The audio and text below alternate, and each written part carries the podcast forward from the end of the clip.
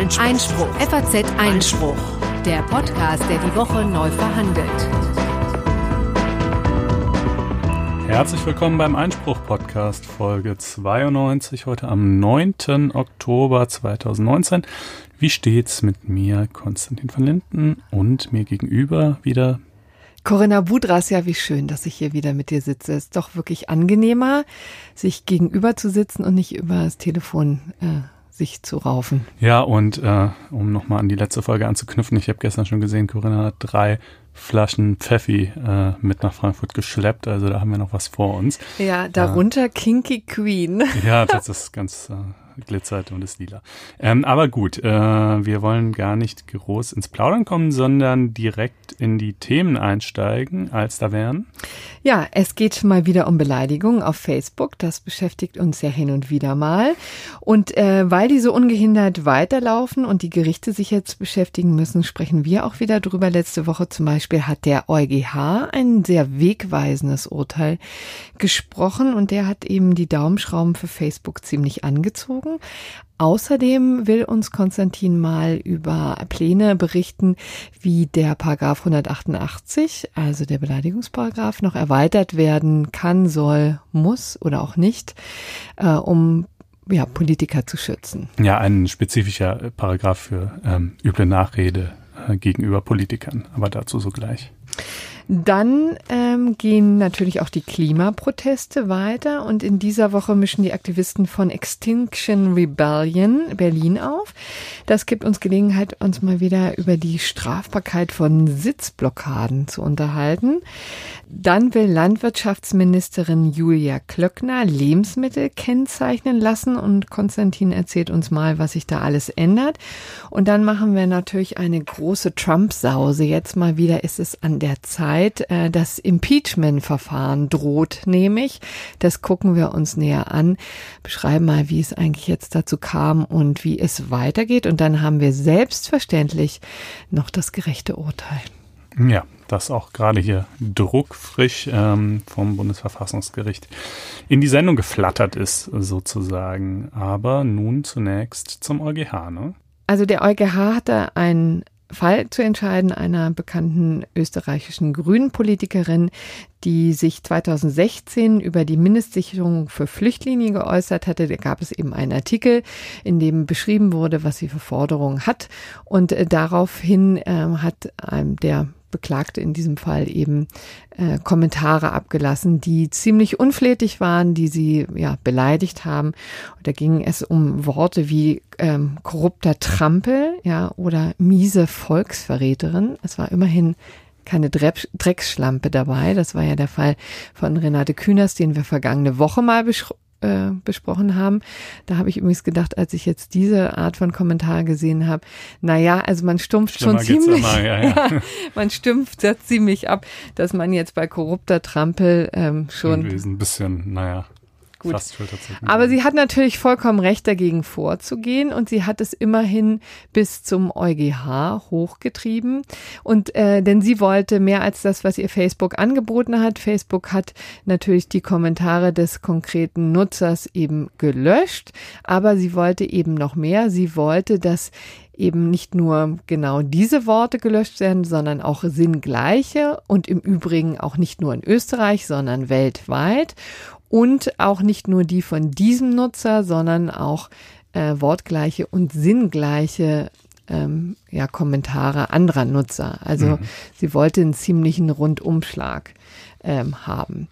Und äh, deswegen äh, ist sie vors, vor den EuGH gezogen und der hat letzte Woche tatsächlich ihr auch ein äh, ja, Recht gegeben und damit ähm, die, diese, den Grundsatz Notice and Take Down, der ja im europäischen Recht gilt, im Zusammenhang mit solchen Diensteanbietern eben ja, ja doch stark modifiziert, dass äh, jetzt auf Facebook einiges zukommt. Weil man jetzt eben genoticed wird bezüglich eines Kommentars, aber dann in der Folge nicht nur diesen einen Kommentar, äh, sondern eben auch alle Wort- und Sinngleichen entfernen muss. Das ist natürlich praktisch gesprochen auch total sinnvoll, denn wenn du Ziel eines Shitstorms wirst, dann äh, ist es ja in aller Regel so, dass da eben nicht nur einer oder zwei oder drei äh, irgendwie hässliche Dinge in deine Richtung äußern, sondern ganz viele. Und äh, dann wegen jeden, jedem Einzelnen vorzugehen, ist wahrscheinlich kaum praktikabel. Äh, aber ich frage mich so ein bisschen, was dieses Sinn gleich bedeuten ja, soll. Ne? Das wird übrigens auch noch schön, ja. Äh, kann man ja noch sagen, okay, wenn jetzt noch jemand korrupter Trampel schreibt, meinetwegen. Aber was ist denn noch sinngleich? Und äh, also da wird es ja schwierig mit der Abgrenzung, was, was äh, klingt vielleicht so ähnlich, aber wäre dann eben auch doch möglicherweise erlaubt oder so. Also ja, vielleicht kann man noch mal einen Schritt zurücktreten und noch mal erklären, wieso das überhaupt jetzt diesen Grundsatz im europäischen Recht gibt. Denn der geht ja zurück, als schon wirklich, also etliche Jahre alt, auf eine Richtlinie aus dem Jahr 2000. Das ist die E-Commerce-Richtlinie, die Richtlinie über den elektronischen Geschäftsverkehr und eben bestimmte rechtliche Aspekte der Dienste der Informationsgesellschaft. So, und der Grundsatz damals war eben, dass man einen gewissen Ausgleich ähm, schaffen wollte zwischen eben Diensteanbietern, die sich natürlich damals noch frei entfalten konnte. Da war ja Facebook gerade erst in den Kinderschuhen, auch viele andere Anbieter, denen wollte man nicht ähm, das Wasser abgraben, sondern mit allzu viel Pflichten. Ja, deswegen gibt es eben bestimmt diese Richtlinie, dass es keine Überwachungspflichten dieser Unternehmen geben soll. Ja, also die ähm, deswegen eben Notice and Takedown, also erst in dem Moment, wo der Betreiber einer solchen Seite davon entfernt, dass rechtswidrige rechtswidrige Inhalte auf der Webseite vorhanden sind, erst dann muss er überhaupt tätig werden. Das mhm. ist das Grundprinzip. Alles andere wäre zu überborden gewesen. Man wollte eben das zarte Pflänzchen nicht im Keim ersticken. Ja, bei der Masse von Zeug, was da minütlich, sekündlich äh, eingestellt wird, äh, wäre es ja auch tatsächlich schwer, wenn man das permanent alles ja, in Eigeninitiative überwachen müsste. Interessanter hätte dann, interessanterweise hätte das aber auch einiges verändert. Also das war wirklich eine wegweisende Entscheidung damals, es so zu tun. Auch absolut nachvollziehbar, aber natürlich wäre vieles im Internet anders gelaufen, hätte es diese Grundsatzentscheidung damals nicht gegeben. Ne? So und jetzt hat man eben den, das Phänomen, dass eben Facebook und aber auch alle anderen Dienste erst dann tätig werden müssen, wenn sie davon erfahren und die Sache quasi natürlich auch schon eine gewisse Verbreitung erfahren hat. Ne? Das Ganze ist ja, ähm, nimmt ja ungehindert seinen Lauf im Netz, der verbreitet sich in rasender Geschwindigkeit und dann ist es natürlich in der Tat nur schwer einzufangen. Das ist sozusagen die Downside davon. Mhm. Ja? Ja, es wird an verschiedenen Stellen ein bisschen aufgeweicht, dieses Prinzip an ganz anderer Front ja auch im Zuge der Urheberrechtsreform und nun eben auch hier. Aber gut, so viel also dazu. Nee, Moment, jetzt wollten wir noch dazu kommen, was sinngleich eigentlich bedeutet. So, Denn das ist ah, ja interessanterweise, okay, ja. ist ja wirklich ein interessanter Artikel. Ähm, das ist ja wirklich ein sehr interessanter Aspekt, den du da ähm, erwähnt hast. Denn natürlich ist es so, dass ähm, inhaltsgleich ähm, ja was anderes ist, also sinngleich was anderes ist als wortgleich. Da, das ist technisch natürlich auch relativ einfach zu lösen. Ne? Also wenn es eben vom gleichen oder einem auch einem anderen Nutzer ähm, kommt dieses Wort, dann ist das relativ einfach durch die Suchfunktion, äh, das schafft der einfachste Algorithmus herauszufischen. Aber was bedeutet denn nun sinngleich, ja? Und das wird in der Tat äh, nochmal eine schwierige Situation in der Praxis sein, ja. Und man sieht das auch schon daran, dass der EuGH tatsächlich etliche, also ich fast ein Dutzend Zeilen gebraucht hat und diese Einschränkung dann, äh, dann oder dieses sinngleiche Inhalt dann wieder einzuschränken, ja. Also die sagen eben, dass tatsächlich solche Betreiber dann auch sinngleichen Inhalt löschen müssen, sofern, und dann kommt ein ganzer Rattenschwanz an Einschränkungen, also das eben äh, im Wesentlichen bedeutet, dass die zuvor für rechtswidrig erklärten Informationen nicht so geartet sind, dass sie den Hosting-Anbieter zwingen, eine autonome Beurteilung dieses Inhalts vorzunehmen. Das ist sozusagen eine ganz wichtige Einschränkung. Will sagen, also das muss sich automatisch vollziehen, ja, diese Abgleichung, also die Bewertung der Frage, ist das sinngleich? Das muss ein automatisierter Prozess sein. Es muss nicht ähm, es darf nicht dazu führen, dass jetzt Facebook dazu gebracht wird, bei, je, bei jeder Überlegung, bei jeder Formulierung zu überlegen, naja, ist denn das jetzt sinngleich oder nicht? Ja, weil sonst wären wir dann natürlich wieder im, im Bereich der Zensur, in dem, was mhm. ja die Kritiker immer fürchten. Man fragt sich nur immer, wie das tatsächlich dann in der Praxis umzusetzen ist. Ne? Also soll heißen. Ähm, also um es mal äh, konkret zu machen. Also wenn du einmal hier korrupter Trampel mhm. hast, ja. Wenn ich jetzt sage, für Geldgeschenke empfängliche äh, grobschlächtige Person genau. oder so, ja. Dann könnte man in der Tat sagen, ist es sinngleich, ja. Also ja, wäre schon, schon ja. die Frage, ist es das wirklich äh, oder in Details auch doch wieder nicht, aber jedenfalls. Wahrscheinlich muss man ja noch nicht mal auf solche Nuancen ähm, Rücksicht hm. nehmen, aber hier ist schon ziemlich deutlich, dass das ja durch eine Maschine, durch einen automatisierten Prozess ja nicht äh, einfach erfasst werden erfasst kann, werden kann, sondern dass dann im Zweifel tatsächlich ja semantisch ja, sich das Ganze angeguckt werden muss und dafür sind Maschinen dann äh, noch nicht zu haben. Definitiv ist die Technik noch nicht so weit. Und dann äh, wäre das schon ein ähm, ein Aspekt, in dem äh, vielleicht Facebook dann entlastet wäre, aber man könnte sich andere Dinge vorstellen, andere Synonyme für Trampel, ja, mhm. ähm, wo das vielleicht ähm, ja nicht so einfach ist, ja, wo oder wo tatsächlich man sagen kann, ja, hier müsste das gelöscht werden. Ja, vielleicht soll ja auch nur so ganz trivialen Umgehungen vorgebeugt werden, dass es jetzt vielleicht im einen Fall korrupter Trampel zusammengeschrieben wird und im anderen getrennt oder klein oder groß oder solche Sachen, weißt du, also wo man sagen muss, das ist fast schon wortgleich, äh, nur halt nicht ganz. Aber ja, der EuGH ist leider groß darin, solche Vorgaben zu machen, die vielleicht irgendwie ganz schön klingen, aber dann doch bei der Umsetzung wieder viele Fragen aufwerfen. Ähm, man wird also sehen müssen, was letztlich die äh, Nationalstaaten jetzt machen aus. Ja, Facebook Vorgabe. ist jedenfalls ziemlich empört darüber, hat das scharf kritisiert, dieses Urteil, und zwar aus zwei Gründen. Zum ersten ist, den stinkt ihnen natürlich, dass die das weltweit runternehmen müssen. Das ist ja im Grunde genommen auch ein wichtiges Prinzip gewesen auf EU-Ebene, dass das eigentlich jetzt nicht Staaten betreffen kann, die außerhalb der EU liegen, für die die EU schlicht keine Jurisdiktion hat, mhm. ja, gar keine Verfügungsgewalt sozusagen. Das hatten wir ja in einer der letzten Folgen beim Recht des auch vergessen werden. Genau. Da war die Beschränkung ziemlich eindeutig. Hier macht der EuGH das Gegenteil und sagt eben, das muss weltweit gelten. Facebook sagt eben, äh, der EuGH gefährde den seit langem geltenden Grundsatz, nachdem ein Land seine Auslegung der Meinungsfreiheit nicht auf ein anderes Land, nicht einem anderen Land aufzwingen dürfe. Ja, mhm. also zum Beispiel haben wir auch schon oft gesprochen, in den Vereinigten Staaten sind, hier ist ja die Situation, die Bewertung oft anders. Ja, das wäre dann also ein Problem. Und außerdem kritisiert äh, Facebook da eben, dass die Unternehmen dadurch zu einer proaktiven Überwachung und Interpretation der Inhalte gezwungen würden. Ne? Also die befürchten genau das, dass sie jetzt eben nicht einfach nur äh, wortgleiche Dinge äh, löschen müssen und Dinge, die sozusagen ins Gesicht springen, sondern dass sie ein bisschen mehr Gehirnschmalz und vor allen Dingen Manpower einsetzen müssen, um dieser Flut äh, an Hassbotschaften mhm. Herr zu werden. Ja.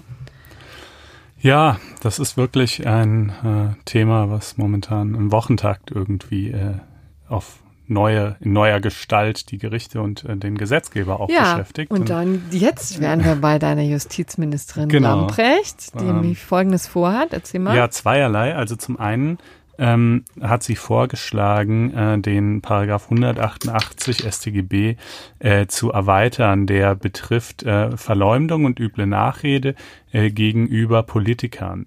Ähm, Verleumdung und üble Nachrede sind natürlich ohnehin strafbar, auch ganz generell gegenüber jedermann, äh, aber hier eben ist eine spezifische Konstellation erfasst, wo nicht einfach nur so verleumdet wird, sondern eben ein Politiker verleumdet wird und mit dem Ziel, ihm gerade auch in seiner Fähigkeit zur Wahrnehmung und Ausübung seiner Politik zu schaden. Ähm, und diese Vorschrift betrifft derzeit, sagt Frau Lambrecht zumindest, das auch nicht ganz akkurat. Äh, sie beträfe nur Bundespolitiker oder von mir aus noch Landespolitiker, aber jedenfalls keine Kommunalpolitiker. Das ist nicht ganz richtig, aber es ist schon so, dass die Rechtsprechung ähm, natürlich irgendwie erstmal hat definieren müssen, was genau ist denn eigentlich ein Politiker? Also ab wann ist man Politiker. Ja, und ab ja, wann ist, man ja nicht, das? Äh, wird einem ja nicht per Diplom verliehen oder sonst irgendwas. Und das hat in der Tat dazu geführt, dass man dazu neigte, ähm, eben insbesondere Mandatsträger als solche anzusehen äh, oder ab einer gewissen Fallhöhe oder so und dass auf kommunaler Ebene tatsächlich die Leute ähm, oft nicht unter diesen Tatbestand fielen. Und insofern könnte man also schon sagen, naja, gerade die armen Kommunalpolitiker, die haben am wenigsten zu melden und kriegen es oft am dicksten ab. Ähm, augenscheinlich ist das so. Also soll dieser Paragraph nach Willen von Frau Lamprecht eben ausgeweitet werden. Dabei stellt sich natürlich noch die Frage, wie denn genau? Denn das gerade beschriebene Problem, dass man ja jedenfalls irgendwie abgrenzen muss, wer schon Politiker ist und wer es trotz eines vielleicht gewissen politischen Engagements noch nicht ist. Ähm, das bleibt ja bestehen. Ähm, aber gut, meinetwegen, da könnte man sich ja vielleicht vorstellen, dass da schon irgendeine äh, Formulierung gefunden werden kann, die eben den Kreis der potenziell Betroffenen ausdehnt, ohne gegen das Bestimmtheitsverbot zu verstoßen. Aber das eigentliche Problem scheint mir doch wohl vielmehr die Tatsache zu sein, dass es einfach an Ressourcen und auch dem Willen, und beides hängt natürlich miteinander zusammen, mangelt, äh, diesen ähm, Beleidigungen, Verleumdungen, Fällen übler Nachrede nachzugehen und nicht so sehr, ähm, dass man das bereits täte, aber nur der Strafrahmen zu niedrig wäre. Denn das wäre ja das Einzige, was sich ändern würde. Ne? Wie eingangs gesagt, Verleumdung und üble Nachrede sind natürlich sowieso strafbar, auch gegenüber Kommunalpolitikern, gegenüber jedermann. Äh, und das Einzige, was sich jetzt also durch diese Ausweitung des 188 StGB ändern würde, wäre die Tatsache, dass dessen etwas großzügigerer Strafrahmen zur Anwendung kommen könnte. Aber das wäre ja wirklich nur dann relevant, wenn man sagen könnte, ja gut, heute werden diese Leute bereits wegen Verleumdung und übler Nachrede bestraft, aber die Strafen sind halt nicht hoch genug und haben deshalb keine Abschreckungswirkung. Aber das scheint mir durchaus nicht das Problem zu sein, sondern das Problem ist ja eher äh, die Tatsache, dass einfach insgesamt nicht gegen die vorgegangen wird. Ja, ähm, dass in die einfach gar keine Konsequenzen droht. Ne? Also ja, genau.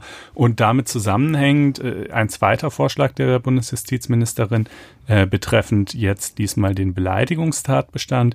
Äh, auch da sollen sich Dinge ändern. Zum einen soll das Strafantragserfordernis abgeschafft werden, sodass das Ganze also ein Offizialdelikt wird und die äh, Staatsanwaltschaft eben ermitteln muss, sobald sie davon Kenntnis erlangt, auch wenn der Beleidigte selbst nicht hingeht und sagt, ähm, ich nehme das hier so ernst, dass ich bitte möchte, dass ihr, dass ihr aktiv werdet, ja. Ähm, und äh, obendrein, um noch eins drauf zu satteln, äh, soll dann auch noch Facebook verpflichtet werden, äh, der Polizei bzw. Staatsanwaltschaft von sich aus Kommentare zu melden, von denen Facebook annimmt, dass sie gegen Strafgesetze, also gegen den Beleidigungstatbestand in diesem Fall verstoßen. Ja. Ähm, das ist, glaube ich, in mindestens zweierlei Hinsicht eine schwierige Idee. Zum einen, wenn man sich mal wirklich vorstellen würde, dass das so käme, äh, dann liefe es darauf hinaus, dass Facebook täglich, ja, ich weiß nicht genau welche Zahl, aber doch eine ganz beträchtliche Hunderte, vielleicht Tausende von Kommentaren melden würde, weitergeben würde an die Polizei, äh, die vorne und hinten nicht hinterherkäme, das alles zu bearbeiten, weil was sie ja nun aber müsste, weil es ja kein Strafantragserfordernis mehr gäbe. Hängt allerdings ein bisschen davon ab, welche Sanktionen Facebook sonst drohen. Ne? Das ist ja auch immer der Punkt. Facebook wird ja nur, ich meine, die Verpflichtung einerseits ist ja hm. schön und gut, aber wenn jetzt keine negativen Konsequenzen daraus erwachsen, dann interessiert das Facebook natürlich auch nicht. Genau, also das ist natürlich die, die Tatsache, Facebook in dieser Weise einspannen zu wollen, ist auch problematisch zumindest mal, weil es ja schon so einen leicht denunziatorischen Anstrich hat, wenn ich als Plattformbetreiber quasi bei jedem auch nur fragwürdigen. Oft ist es ja auch nicht ganz einfach zu beantworten, ob etwas tatsächlich strafbar ist oder nicht. Also bei jedem auch nur fragwürdigen Kommentar ähm, zur Polizei gehen muss und sagen muss, hier hat wieder einer meiner Nutzer irgendwas verbrochen. Also das hat ja irgendwie auch einen relativ unschönen Anstrich. Aber wenn sie das ja. also konsequent täten. Und da wären wir übrigens bei diesen Überwachungspflichten, die ja eigentlich das EU-Recht gerade nicht vorsieht, ne? wie wir es eben besprochen haben. Ja, ja oder selbst, wenn es meinetwegen nur für die gemeldeten Kommentare mhm. gelte, sodass Facebook also nicht eigenständig alles überwachen müsste, aber zumindest bei denen, wo halt jemand sich beschwert hat. So und die prüft es dann ja ohnehin äh, und die könnte es dann eben oder müsste es dann eben melden, sofern es sie für strafbar hält. Ähm, wie gesagt, das hat zum einen so ein, so ein gewisses Geschmäckle, finde ich. Zum anderen würde es einfach zu einer brachialen Überforderung führen. Es ist ja schon heute so, dass diesen Dingen, selbst wenn Strafantrag gestellt wird, äh, oft nur sehr, sagen wir mal, mit einem geringen Verfolgungseifer nachgegangen wird. Und das ist natürlich einerseits unschön, andererseits aber auch einfach nachvollziehbar. Also wenn ich Staatsanwalt bin und ich habe irgendwie Einbruchsdiebstähle, Raubüberfälle ähm, und, und Vergewaltigungen auf dem Tisch liegen und dann kommt jemand und sagt, hm, mich hat hier jemand auf Facebook angepumpt, dann kann das einfach nicht meine erste Priorität sein äh, und ist es halt auch nicht. Und das Ganze ist halt eine, ein, ein Personalproblem, wenn du so willst. Ja, also ich finde, äh, wenn man wirklich, wenn die Politik das wirklich alles so schlimm findet, dass Leute sich im Internet beleidigen und, und dieses Thema irgendwie täglich aufs Neue äh, anspricht und irgendwelche Maßnahmen in Aussicht stellt, dann muss sie sich auch einfach der Realität stellen, dass eine wirklich konsequente Strafverfolgung in dem Bereich unfassbar personalintensiv wäre, zumal ja eben auch immer die Meinungsfreiheit zu beachten ist und oft gar nicht so leicht zu sagen ist, was denn nun strafbar ist und was nicht. Und ähm, ja, also insofern. Also das finde ich schon richtig, kann es auch gut nachvollziehen. Auf der anderen Seite ist einfach Hass im Netz wirklich ein unfassbares Problem. Ja, also gerade gestern eben kam ein, eine Umfrage, wurde veröffentlicht, ähm, die kam von Report München, die eben äh, beschrieben haben, dass Fast 90 Prozent aller weiblichen Bundestagsabgeordneten sagen, sie sind bereits Opfer von Hass und Bedrohung im Netz geworden. Äh, einige sogar täglich, nahezu täglich werden sie damit konfrontiert und dann wirklich auf die finsterste Art und Weise. Ne? Also Vergewaltigungsfantasien, da, die da an denen ausgelebt werden. Also schön wird ist das nicht. Nee, schön ist das wahrlich nicht. Klar, ähm, gar keine Frage. Es wäre schön, wenn es anders wäre, aber die Frage ist halt trotzdem, welchen Stellenwert schreiben wir diesem Problem zu, solange es äh, nur verbale Äußerungen sind. Das ist vielleicht leichter gesagt als getan, aber andererseits vielleicht auch wiederum nicht so unendlich schwer getan, äh, diese Dinge dann irgendwie zu ignorieren und zu sagen, gut, ihr sind, seid halt Idioten und könnt mich mal und äh, ich kümmere mich jetzt nicht weiter darum. Ähm, also jedenfalls dieser Vorschlag in der derzeitigen Situation, bei der derzeitigen personellen Ausstattung der Staatsanwaltschaften, wie sie eben ist, halte ich für komplett äh, undurchführbar. Ähm, wie gesagt, also Beleidigung und ich, und ich finde es auch in einer gewissen Hinsicht auch sinnvoll, dass äh, Beleidigung eben kein Offizialdelikt ist, weil ich finde, also dass tatsächlich der Beleidigte da tätig werden muss ne, genau. und nicht die Staatsanwaltschaft von sich aus tätig wird. Genau, weil ganz ehrlich, ich bin auch schon auf Twitter beleidigt worden. Ich habe keinen Strafantrag gestellt, weil ich einfach nicht das Bedürfnis hatte, dass derjenige jetzt irgendwie äh, wirklich verfolgt und verklagt und verurteilt werden muss. Mein Gott, Wie, was ist, wurde dir dann angetan? Weiß ich, weiß ich nicht mehr, aber das kommt halt. Magst du es hier Zeit. sagen? Nee, ich? Ja, ich würde, aber ich erinnere mich ah. im Detail gar nicht mehr, aber ich weiß, dass es mit einer gewissen Frequenz irgendwie schon mal hin und wieder mal vorkommt. Sicherlich nicht so dramatisch, wie viele Politiker und Politikerinnen das zu ertragen haben, ja, aber es kommt vor. Hast du ja durchaus auch ein ähm, dickeres Fell, aber das soll in der Tat auch nicht der Maßstab sein. Ja, ja, genau. Nee, eben. Wenn ich dann Strafantrag gestellt hätte, dann wäre ja auch, äh, könnte man die berechtigte Erwartung haben, dass da mehr geschähe. Aber ich finde es halt irgendwie schon sinnvoll, diese Entscheidung erstmal den Betroffenen zu überlassen. Ähm, angesichts der Tatsache, dass eben Strafverfolgungsressourcen endlich sind und wenn man sich halt mal anschaut, wie viel Prozent aller äh, Verfahren eingestellt werden und das ist natürlich immer auch motiviert durch die Personalknappheit, dann kann es nicht sinnvoll sein, hier eine unendliche Verfahrensflut sich noch zusätzlich ins Haus zu holen, äh, wegen einem möglicher, also einem Thema, das sicherlich ein Problem ist, aber vielleicht für mein Empfinden auch ein bisschen überhyped wird momentan. Ähm, ja, ich finde schon, dass das wirklich ein großes Problem ist. Ja. Aber ähm, ich gebe schon zu, dass es schwierig ist, das einzufangen. Gut. Wollen wir es äh, dabei belassen? Ich würde auch sagen. Und wir kommen zu unseren Freunden von der äh, Extinction Rebellion, genau. die das äh, Ende nahen sehen und sich ihm mit aller Gewalt entgegenstemmen. Äh, äh, erstmal unmittelbar stemmen sie sich dem Berliner Straßenverkehr entgegen. genau. Ähm, Potsdamer Platz zum Beispiel wurde genau. am Montag blockiert. Siegessäule, ja. Ähm, also und in diversen anderen europäischen Städten auch. Wer es noch nicht kennt, Extinction Rebellion ist halt so eine Klimaschutzbewegung, quasi die radikalere Variante von Fridays for Future, möchte ich mal sagen. Äh, die, die sehr viel radikalere. Ja, die sehr viel sagen, ne? radikalere, ne? die ähm, ausdrücklich auf ähm, zivilen Ungehorsam setzen und die ausdrücklich auch Straftaten äh, begehen wollen oder das für legitim erachten, allerdings nur gewaltfreier. Also jetzt niemanden irgendwie verprügeln und auch, äh, soweit ich es verstanden habe, soll auch Sachbeschädigung nicht zum Programm gehören, aber ähm, so niederschwellige Dinge.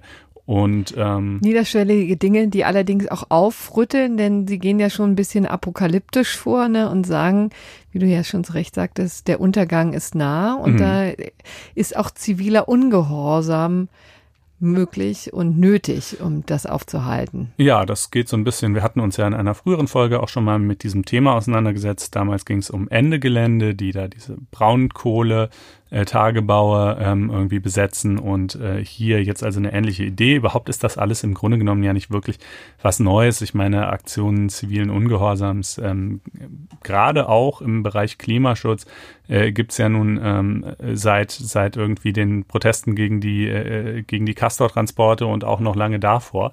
Ähm, und hier hat man jetzt also mal wieder eine solche Bewegung. Und äh, ich dachte, es wäre vielleicht einfach eine ganz ähm, hübsche Gelegenheit, mal zu skizzieren, was die Rechtsprechung mit solchen äh, Leuten macht, äh, wie sie das bewertet. Äh, und zwar spezifisch meine ich jetzt äh, das Errichten von Verkehrsblockaden. Das ist nicht das Einzige, was die tun, aber das ist schon sicherlich eines der Hauptinstrumente äh, die sie irgendwie zur Anwendung bringen. Und ähm, so ja jetzt auch in Berlin. Und da gibt es eine relativ äh, ja äh, interessante äh, Entwicklung, die sich so über die Jahrzehnte in der Rechtsprechung vollzogen hat. Wie gesagt, zu, zunächst an Beispiel der Anti-Atom-Bewegung. Ähm, zunächst mal haben nämlich die Gerichte gesagt, ja, das, was diese Leute hier machen, äh, das ist eine Nötigung. Die stellen sich ähm, auf die Straße oder ketten sich meinetwegen auch irgendwo an oder so. Äh, und äh, dadurch können die Fahrzeuge, die da entlang wollen, teilweise mehrfach gab es das auch am Beispiel von Leuten, die vor äh, Militärbasen sich äh, festgebunden haben, als aus Protest gegen den Irakkrieg zum Beispiel. Ja, also jedenfalls dadurch können die Fahrzeuge ja nicht mehr durchfahren und äh, die Fahrer dieser Fahrzeuge können sich nicht dahin bewegen, wo sie eigentlich wollen. Und insofern werden sie genötigt von den Demonstranten. Und ähm, wenn man sich den Nötigungsparagraph mal anschaut, äh, dann sieht man, dass der. Das ist welcher? Paragraph 240, ne? 240, genau. StGB. Dann, Strafgesetzbuch. Genau, dann sieht man, dass die Nötigung entweder mit Gewalt oder durch Drohung mit einem empfindlichen Übel erfolgen muss. Und naja, eine Drohung ist hier jetzt nicht wirklich zu erkennen. Die sitzen da ja mehr oder weniger nur rum oder stehen oder liegen. Ähm, aber die Rechtsprechung sagte zunächst, das ist Gewalt. Es wirkt ja ein bisschen befremdlich, äh, aber da hatte äh, der BGH also zunächst den sogenannten psychischen Gewaltbegriff. Ja, denn physische Gewalt ist es ja nicht. Ich könnte ja als Autofahrer diese über diese Demonstranten ehrlich gesagt auch einfach hinwegfahren. Also es ist ja kein, also ich würde es natürlich nicht machen. Niemals. Genau, aber das ist das deshalb, aber das ist ja keine physische Gewalt. Ich könnte es tun. Äh, ich bin physisch nicht daran gehindert. Ich bin psychisch daran gehindert, weil es natürlich heller Wahnsinn wäre. Äh, und ähm, ja, da hat der BGH also eben den psychischen Gewaltbegriff zunächst geprägt. Da hat das Bundesverfassungsgericht gesagt, nee, das ähm, ist ein äh, überdehnt den Wortlaut. Psychische Gewalt ist keine Gewalt, kurz gesagt, ja. Ähm, hat also diese Rechtsprechung zunächst gekippt. Äh, dann hat der BGH sich eine relativ ähm, schlauen Kniff überlegt, äh, um das weiter als Nötigung bestrafen zu können, indem er nämlich gesagt hat, naja, okay, gegenüber dem ersten Auto, was da ankommt, wenn man sich jetzt also so eine Straße vorstellt, die gesperrt ist, ähm, ist es nur psychische Gewalt und somit eben keine Gewalt nach Ansicht des Bundesverfassungsgerichts. Aber für alle das zweite und das dritte Auto, äh, und das vierte und alle weiteren, die sind ja wirklich physisch am Weiterfahren gehindert, denn vor denen steht ja jetzt das erste Auto. Und das erste Auto wiederum steht ja nicht aus freiem Entschluss da, sondern weil es insoweit von den, natürlich von den äh, Leuten, die da die Blockade errichtet haben, instrumentalisiert wird. Äh, und deshalb. Ist das nicht geil, worauf Juristen alles ähm, kommen, ja. wenn sie ein bisschen Zeit haben zum Nachdenken? Ich finde das immer faszinierend, dass man sozusagen für alle Nicht-Juristen, die sich nicht tagtäglich damit beschäftigen, aber ich finde das immer faszinierend. Ja, es ist wirklich äh, hübsch, ne? Und äh, insofern also üben Sie Gewalt aus gegen ab dem zweiten Fahrzeug, die sogenannte ja. zweite Reihe Rechtsprechung des Bundesgerichtshofs und, äh, und nutzen quasi das erste Fahrzeug als Instrument zur Tatausübung. Man könnte fast sagen, es ist die zweite Reihe Doktrin. ähm, und äh, das wurde dem Bundesverfassungsgericht natürlich dann auch wieder äh, vorgelegt. Da sagt es aber, es ist okay, damit ähm, können sich die Karlsruher Richter insoweit arrangieren. Ähm, aber das heißt in der Konsequenz noch nicht unbedingt, äh, dass jetzt also Straßenblockaden immer als Nötigung strafbar werden. Sie können es zunächst mal sein, weil Gewalt vorliegt, aber der Nötigungsparagraf hat auch noch eine andere Besonderheit. Ähm, da steht nämlich in Absatz 2, rechtswidrig ist die Tat, wenn die Anwendung der Gewalt oder die Androhung des Übels zu dem angestrebten Zweck als verwerflich anzusehen ist. Also anders als bei praktisch jedem anderen Tatbestand im StGB muss die Rechtswidrigkeit hier positiv festgestellt werden. Ja, also zum Beispiel, sagen wir mal, eine Körperverletzung, wenn da die, die Tatbestandsmerkmale erfüllt sind, dann geht man in aller Regel davon aus, dass das wohl rechtswidrig sein wird, ja, wenn ich jemand körperlich verletze, es sei denn, es liegen irgendwelche Rechtfertigungsgründe vor. Da muss ich es also nicht positiv feststellen, sondern allenfalls im Einzelfall dann darlegen, dass es ausnahmsweise doch nicht so war. Anders bei der Nötigung, da muss ich die Rechtswidrigkeit positiv feststellen, denn in der Tat ähm, Drohungen mit einem empfindlichen Übel, um jemand zu irgendeiner Handlung zu motivieren. Naja, also wenn mir jetzt mein Chef sagt, wenn du nicht mehr zur Arbeit kommst, äh, kündige ich dir, ist es vielleicht auch eine Drohung mit einem empfindlichen Übel, um mich zu einer Handlung zu bewegen. Aber natürlich keine strafbare Nötigung, weil die Drohung äh, in Relation zu dem angestrebten Zweck nicht als verwerflich anzusehen nee, wäre. Weil das äh, einfach auf die Erfüllung deines Arbeitsvertrages genau, zielt. Genau, ne? also will sagen, in diesem Sinne nötigt man Leute recht häufig zu allen möglichen Dingen äh, und deshalb bedarf es eben hier dieser positiven Feststellung der Rechtswidrigkeit und das öffnet dem Bundesverfassungsgericht so ein bisschen die Tür in einer Entscheidung aus 2011, die wir auch in die Shownotes packen, um alle möglichen äh, Abwägungskriterien mit einzustellen. Also äh, namentlich äh, sagt es, ähm, naja, erstmal äh, darf die, äh, ist das, unterfällt das, unterfallen solche Aktionen natürlich in aller Regel irgendwie dem Schutz der Versammlungsfreiheit. Äh, es ist ja, sind ja irgendwie auch äh, ja zunächst mal immer mehrere Leute, die zusammentreten zu einem gemeinsamen Zweck, in aller Regel auch zu einem politischen Zweck. Ähm, und zunächst mal ist natürlich sowieso so, Versammlungen beeinträchtigen sehr oft den Verkehr, zumindest als Nebenwirkung, ja. Äh, also wenn jetzt irgendwie die IG Metall durch die Straßen zieht, äh, dann hat das ja vielleicht auch zur Folge, dass Verkehr umgeleitet werden muss. So, wenn das als, blo als bloße Nebenwirkung einer Demonstration geschieht, dann brauchen wir gar nicht erst anfangen drüber zu reden, ist auf keinen Fall strafbar. Ähm, die andere Frage ist, wenn es schon eher gezielt passiert, so wie eben bei den Anti-Atom-Protesten, Leute, die sich da festgekettet haben, oder jetzt auch bei Extinction Rebellion. Das ist ja nicht nur eine Nebenwirkung, sondern gerade gewollt, die Behinderung des Verkehrs und diese Ausübung von, in Anführungsstrichen, Gewalt äh, gegen die Verkehrsteilnehmer. Ähm, naja, und da sagt das Bundesverfassungsgericht, dann muss man halt mal ein bisschen gucken, äh, namentlich auf die Dauer und die Intensität der Aktion, deren vorherige Bekanntgabe, Ausweichmöglichkeiten über andere Zufahrten, die Dringlichkeit des blockierten Transports, aber auch den Sachbezug zwischen den in ihrer Fortbewegungsfreiheit beeinträchtigten Personen und dem Protestgegenstand. Und äh, insbesondere letzteres ist hier natürlich von Interesse. Denn anders als, ähm, sagen wir mal, äh, bei Leuten, die sich vor einer Militärbasis äh, festketten, um gegen den Irakkrieg zu äh, protestieren, ähm, die sagen ja nicht, äh, prinzipiell sollen keine Autos in Militärbasen fahren dürfen. Ähm, oder auch bei den Castor-Transporten, die sagen ja auch nicht, prinzipiell sollen keine, keine äh, Züge mit Lasten irgendwie fahren dürfen. Ähm, aber hier äh, ist es ja schon so, dass die Demonstration sozusagen sich spezifisch gegen die Umweltverschmutzung namentlich durch den Straßenverkehr richtet und zugleich der Straßenverkehr gezielt gestört wird. Also will sagen, hier gibt es einen relativ engen Sachbezug zwischen der Störung und dem Protestgegenstand. Ähm, das könnte also für die Zulässigkeit äh, des Ganzen sprechen. Ähm, aber wie gesagt, es gibt natürlich auch noch andere Kriterien, ich habe sie ja gerade vorgelesen, äh, die dann also alle in die Abwägung irgendwie mit äh, eingestellt werden müssten. Ähm, ist das eigentlich im Moment rein theoretischer Natur? Also nicht, dass wir uns gerne auch mal über theoretische ähm, Grundsatzfragen unterhalten, aber ähm, gibt es hier denn tatsächlich Strafanzeigen oder irgendetwas? Was also soweit ich es gesehen habe, nicht. Also die Polizei hat das dann ja zumindest in Teilen auch nicht überall ähm, aufgelöst, aber das ist natürlich nochmal eine andere Frage. Also ob hm. man etwas auflösen darf, heißt ja noch nicht unbedingt, dass es aber auch strafbar war, es vorher so zu errichten. Ähm, ich habe den Eindruck, dass es hier zu keiner Strafverfolgung kommen wird.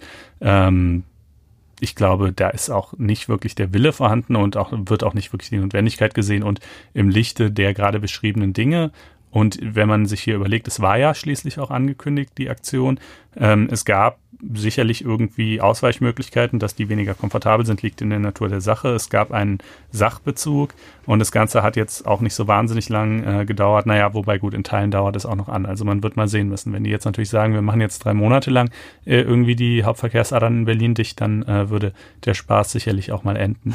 ähm, aber äh, ja, das sind jedenfalls so die äh, Kriterien, die da. Die Polizei wohl, also wie, das habe ich jetzt ehrlich gesagt nur der Berichterstattung entnommen, war ja sehr auf Appeasement bedacht, ne? Ja, also genau. sehr entgegenkommend, hat viel Verständnis gezeigt für die Wünsche und äh, Forderungen der Umweltaktivisten und hat da nicht gleich hart durchgegriffen. Genau, so. deshalb. Das ist bei G20 anders. ja, ja gut, da geht's äh, aber auch von beiden Seiten, glaube ich, äh, härter zur Sache. Also die Extinction Rebellion Leute hier, die waren ja letztlich auch deutlich harmloser als ihre Verkleidungen und Slogans das äh, vermuten lassen.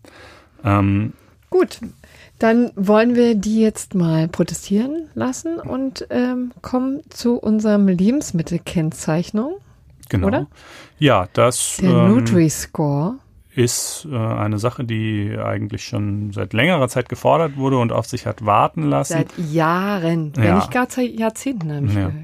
Äh, man liest ja immer wieder, dass äh, Übergewicht auch in Deutschland so ein großes Problem sei und also Übergewicht zum einen, schlechte Ernährung allgemein zum anderen, die hat ja nicht genau, hat ja nicht nur Übergewicht zur Folge, auch Diabetesquoten, ähm, äh, Herzkrankheiten etc. etc. Ähm, und es soll den Verbrauchern leichter gemacht werden, zu erkennen, was gesund ist und was nicht. Es sind zwar bisher schon fast überall die so gewisse Nährwertaufgaben aufgedruckt, aber wer liest die schon, ja? Äh, die sind, äh, das ist halt das notwendigerweise So schrecklich, weil ich würde gerne wieder sagen, ich. Aber ist nicht so, oder? Doch. Doch, ja, nee, tatsächlich. doch, tatsächlich. Ich gucke immer nach diesem dem Zuckergehalt in dem ganzen Quatsch. Ah. Ja, also okay, ist der eine oder andere liest sie bestimmt, aber, aber auch sicherlich nicht jeder.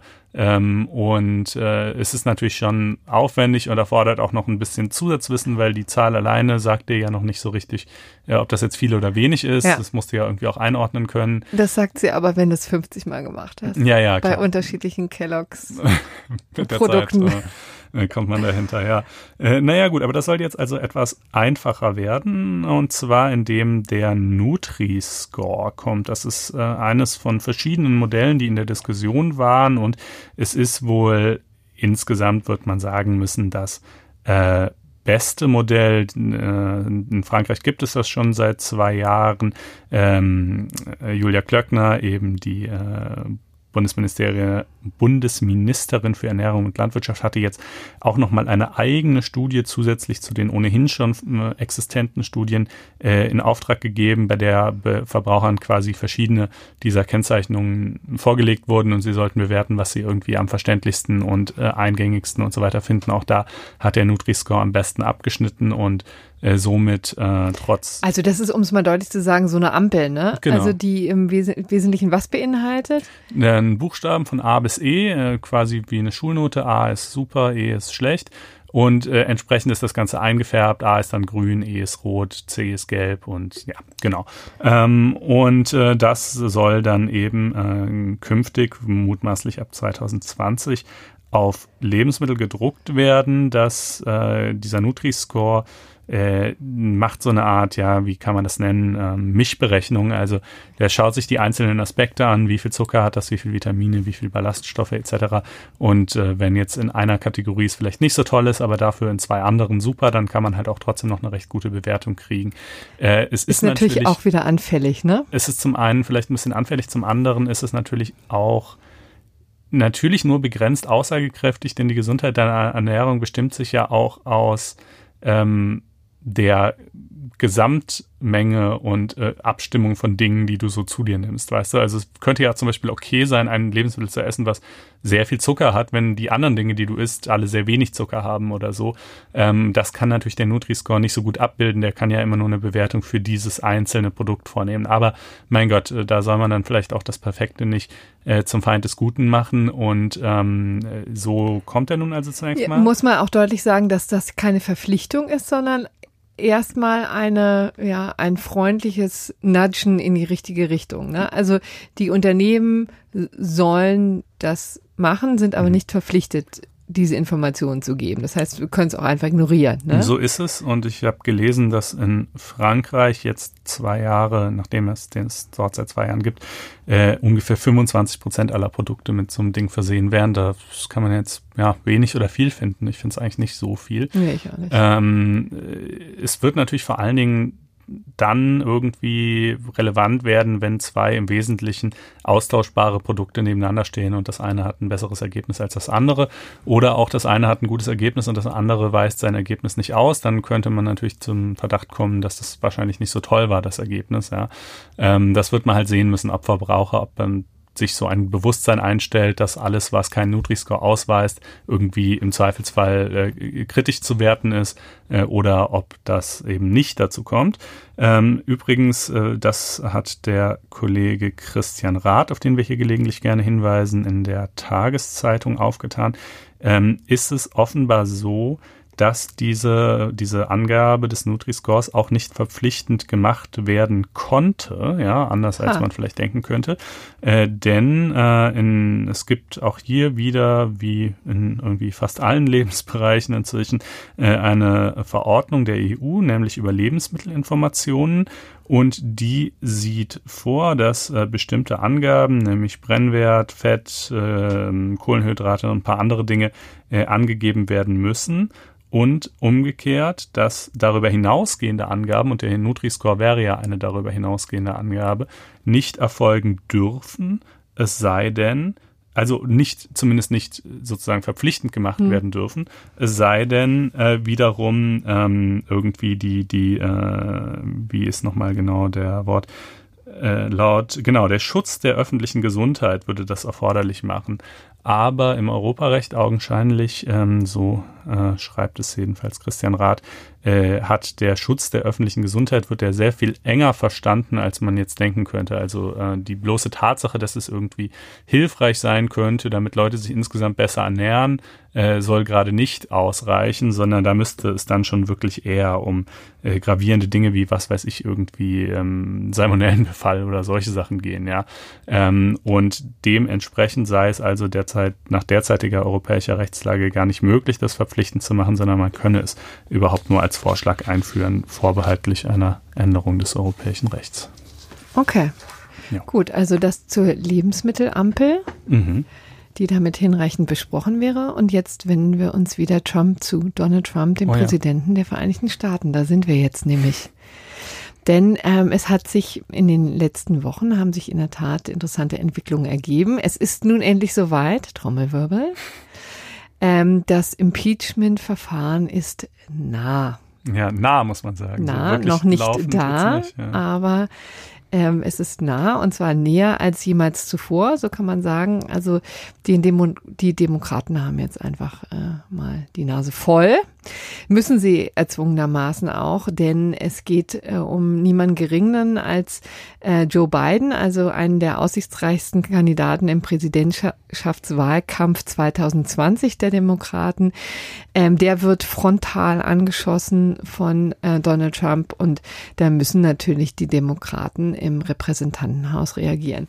So, was ist passiert? Ähm, es könnte einfach ganz harmlos klingen, tut es wahrscheinlich auch in, in, den Ohren von Donald Trump, der nun auf Deals spezialisiert ist und weiß, wie man verhandelt, ja, wie man mit Geschäftspartnern verhandelt und wie man auch im ähm, im politischen Business verhandelt, aber hier hat er den Bogen wohl ein wenig überspannt. Es geht um ein ähm, Gespräch, ein Telefongespräch mit dem neu gewählten Präsidenten der Ukraine, mit Herrn Zelensky. Ja, also der am 25.07. Ähm, gab es ihm ein Telefonat zwischen Trump und Zelensky, übrigens äh, aus seiner Privatwohnung heraus im Weißen Haus. Es war kein offizielles ähm, kein offizielles Gespräch im Oral Office, das ja schon so einige historische Momente Oval erfahren. Office, außer unter also, Bill Clinton. Habe ich, hab ich allen, allen das Oral Office gesagt? Ja, aber gibt ja, ja und historische das, Präzedenz dafür. Ich, ähm. ich fürchte, das werden wir jetzt auch nicht rausschneiden. Also Oval Office. im Oval Office, äh, hat es nicht stattgefunden, äh, sondern in seiner Privatwohnung. Und trotzdem haben irgendwie mal gepflegt ein Dutzend Leute drumherum gestanden und das Ganze äh, mit angehört. Und ähm, mit protokolliert. Also es war schon eine, ein, hatte einen gewissen offiziösen Charakter, naja. ja, dieses Gespräch. Man muss es, um vielleicht das noch ein bisschen einzubetten, es sind äh, zwei Dinge in diesem zeitlichen Zusammenhang passiert. Nicht nur wurde Herr Zelensky gerade zum Präsidenten gewählt der Ukraine. Das ist übrigens ein ganz illustrer Mann, also Mitte 40 und ein Comedian, der eigentlich noch nicht viel politische Erfahrung hat, aber jetzt mal in der Ukraine aufräumen der möchte. Politiker gespielt Zuvor. Ja, zum Beispiel, genau. Und ähm, das ist ähm, im zeitlichen Zusammenhang passiert. Und auf der anderen Seite hatte ähm, Donald Trump so ein gewisse Glücksgefühle in dieser ähm, in, in dieser Zeit, weil der berühmte äh, Mueller Report damals ähm, für ja im Vorfeld sehr viel Ärger sorgte, auch für viele Befürchtungen auf Trumps Seite, was ihm denn drohen konnte, was an Verwicklungen da aufgedeckt werden könnte, die aber letztendlich sich doch als kleiner herausgestellt haben und als wirkungsloser, sagen wir mal so, wirkungsloser als ähm, von den Demokraten erhofft und von Trump befürchtet. So. Ja, dazu verweisen wir auch gerne auf unsere frühere Folge, wo wir das im Detail besprochen ja, haben. Auf dieser Glückswelle also schwamm Donald Trump zu diesem Zeitpunkt und offensichtlich fühlte er sich deswegen so befreit, dass er nicht nur jetzt ein paar Schmeicheleien austauschte mit Herrn Zelensky und ihm wahnsinnig gratulierte zu seinem großartigen Erfolg und was da irgendwie alles in diesem Zusammenhang noch geäußert wurde, sondern er hat auch ziemlich unumwoben gesagt, pass mal auf, ich hätte da gerne einen Gefallen. Ja. Hm. Und dieser Gefallen zielte nicht auf Joe Biden direkt, sondern auf Hunter Biden. Hunter Biden ist eben der Sohn von äh, Joe Biden, der ja eine bewegte Vergangenheit hat. Die ganze Familie ähm, hat ja mit vielen Schicksalsschlägen ähm, zu kämpfen und gehabt. Also Joe Biden, um das vielleicht nur mal am Rande zu erzählen, war ja verheiratet mit einer Frau, hatte drei Kinder und seine Frau und seine Tochter sind ja bei einem Autounfall ums Leben gekommen.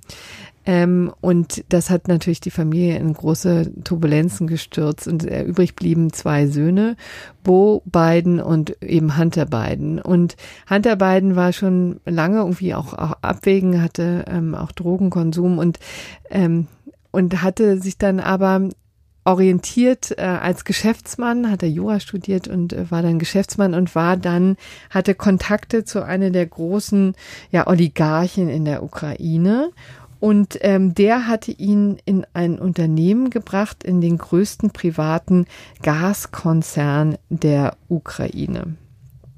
So, und ähm, dieser Mann hatte eben dann auch in den sehr wirklich turbulenten ähm, ähm, ja, Umstürzen, der, die die Ukraine jetzt ja in den letzten Jahren erlebt hat, ja auch schon einigen Ärger mit äh, den äh, mit der Generalstaatsanwaltschaft bekommen, mit den Justizbehörden in der Ukraine und deswegen war dieses diese Firma, diese Gasproduzent unter Beschuss war. Also es gab ein Ermittlungsverfahren gegen dieses äh, Unternehmen und Hunter Biden saß da im Aufsichtsrat und kassierte wohl 50.000 Dollar im Monat dafür. Also ein staatliches Salär für einen Aufsichtsrat.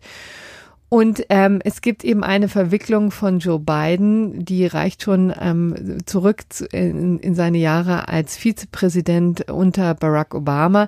Da hatte er sich damals eingeschaltet, war zuständig für die Ukraine und hatte dafür gesorgt, dass der Generalstaatsanwalt, der unter anderem eben für diese ähm, Ermittlungen zuständig war, der die eingeleitet hatte, dass der ähm, abgeschossen wurde. Und das riecht ja auf den ersten Blick, wenn man es so erzählt, ähm, doch ziemlich fragwürdig. Also erstmal schon mal dein Söhnchen sitzt im Aufsichtsrat irgendeines ukrainischen Gasunternehmens. Auch da, ehrlich gesagt, darf man vermuten, vielleicht nicht in erster Linie wegen seiner brillanten betriebswirtschaftlichen Kompetenz, sondern vielleicht doch eher, weil man äh, irgendwie hofft, dich als Vizepräsidenten der USA gewogen zu machen. Aber vor allen Dingen äh, kommt dann ein Ermittlungsverfahren in Gang äh, bei dem dein Sohn zumindest potenziell auch betroffen sein könnte. Ich glaube, es hatte sich nie so richtig stark jetzt speziell gegen Hunter Biden konkretisiert. Nee, genau, das ist der ähm, Punkt. Äh, aber zumindest ist er auch, also im, im etwas weiteren Sinne, da schon, ja, nicht, nicht komplett außen vor jedenfalls. Und du als Vizepräsident äh, der USA wirkst dann darauf hin, dass der Generalstaatsanwalt, der dieses Verfahren führt, abgesetzt wird. Das wirkt ja erstmal fishy, aber. Ja, letztendlich ist es so, dass es wohl, und das schreiben zumindest immer äh, wieder alle gebetsmühlenartig. Da können wir uns natürlich auch nur auf das verlassen, was sozusagen ähm, im Umlauf ist. Ähm, hatte das eine eben mit dem anderen schlicht nichts zu tun. Also das war ein untergeordnetes Verfahren. Er weiß auch gar nicht, inwieweit das überhaupt schon Früchte trug. Dieser Generalstaatsanwalt als solcher war eben tatsächlich unter, stand unter Verdacht, ja, korrupt zu sein, tatsächlich falsche ähm, ähm, also jedenfalls das Land nicht voranzubringen, um es mal so zu formulieren. Ja, die EU hatte hatte den im Visier der, der IWF, also der Internationale Währungsfonds, dem war ein Dorn im Auge und deswegen haben da mehrere internationale ähm, Institutionen quasi an einem Strang gezogen, haben gesagt, dieses Land muss sauber werden. Wenn es Hilfen aus dem Ausland haben möchte, dann muss es eben sich von der Korruption abwenden. Und dazu gehört, dass dieser Generalstaatsanwalt entfernt wird. Und da war sozusagen Joe Biden der willige Vollstrecker, also derjenige, der das quasi durchgezogen hat. Genau, also es war eben keineswegs nur sein Partikularinteresse, sondern ganz, ganz viele Seiten, wie du ja gerade gesagt hast, haben eigentlich übereinstimmend gesagt, dass dieser Staatsanwalt ein Problem ist. Ähm, trotzdem sieht es halt natürlich unglücklich aus einfach. Ja. Ähm, gut, aber das ist also geschehen. Genau, und das ist äh, sozusagen das, was Trump dann Trumps Augen zum Leuchten bringt. Das elektrisiert ihn natürlich, solche Dinge, die sich zumindest auf den ersten Blick fishy anschauen lassen, ja. Und ähm, deswegen witterte er da eine Chance, auf die Ukraine einzuwirken, um die ähm, um die Ermittlungen gegen Hunter Biden und diese Firma wieder aufleben zu lassen. Und da gab es schon im Vorfeld vor diesem Gespräch etliche Bemühungen, insbesondere der private Anwalt von Donald Trump war da sehr fleißig dabei. Rudy Giuliani, über den haben wir ja auch schon gesprochen, der ehemalige Bürgermeister von New York, der ja auch als Zero Tolerance ähm, Person bekannt war, aber sich natürlich auch einen großen Namen gemacht hat nach den Anschlägen vom 11. September, also eine schillernde Figur, der ja schon seit einiger Zeit im Dienste von Donald Trump steht, jetzt der neue Ausputzer ist und der hat sich schon im Vorfeld ja drum gemüht, Kontakt zur Ukraine aufzubauen, um äh, den neuen Chef Herrn Zelensky dazu zu bewegen, da mal tätig zu werden. Hm. Die Ermittlungen wieder aufzunehmen, beziehungsweise auch zu klären, unter welchen Umständen genau sie damals eigentlich eingestellt wurden und ob sich da nicht vielleicht doch irgendwelcher Dreck gegen Joe Biden äh, produzieren oder zutage fördern lässt. Ja, und da kam es eben dann, das eskalierte sozusagen in diesem Gespräch am 25. Juli im privaten Office von ähm, Herrn Trump. Und äh, da war eben das Problem oder eine, eine Schwierigkeit ist jetzt herauszufinden, was denn die Gegenleistung dafür gewesen ist. Ja, also tatsächlich hat Trump dafür gesorgt, 400 Millionen Dollar einfrieren zu lassen, die an Finanzhilfe an die Ukraine gingen. Vor diesem sollen. Telefonat. Vor diesem ja. Telefonat hat er das eingefroren. Das streitet er jetzt äh, immer so ab und stellt es eben anders dar, aber es war eben tatsächlich eingefroren zu diesem Zeitpunkt. Das heißt, es gibt einerseits tatsächlich diesen finanziellen Anreiz, ja, quasi die Wurst, mit der Trump da gewedelt hat, war, ohne dass es ausgesprochen hat, muss man sagen, eher so subtil. Naja, also wenn ihr mir hier diesen Gefallen tut, dann könnte könnten die Finanzhilfen wieder fließen. Und das Zweite ist eben, dass sich Herr Zelensky natürlich als Newcomer da einiges von Donald Trump auch versprochen hat, ne, dass er sich Schützenhilfe von den Vereinigten Staaten im ja, in der Abwehr von russischen äh, Übergriffen erhofft, ja, dass er sich natürlich erhofft, mit Trump sich gut zu stellen, um da in als als neuer starker Mann in der Ukraine auch zu reüssieren. Also all das ist sozusagen spielte damit dabei eine Rolle, als Trump ziemlich unvorsichtig ja deutlich machte, er möchte jetzt, dass die Ukraine handelt und zwar nicht etwa zum Wohle der Vereinigten Staaten, um direkte Interessen der Nation ja zu sicherzustellen, sondern um seinen politischen Gegner aus dem Rennen zu schlagen. Zwei Probleme, die sich dabei stellen. Zum einen könnte man natürlich sagen, na ja, wenn es wirklich so wäre, dass Joe Biden damals in unlauterer Weise auf die Ermittlungen eingewirkt hat, um seinen Sohn zu protegieren, äh, dann wäre das zwar natürlich zum einen schön für Donald Trump, weil sein politischer Konkurrent aus dem Rennen wäre, aber vielleicht wäre das ja eben sehr wohl auch im Interesse der Vereinigten Staaten, einen korrupten äh, Präsidentschaftskandidaten der Demokraten als solchen zu enttarnen.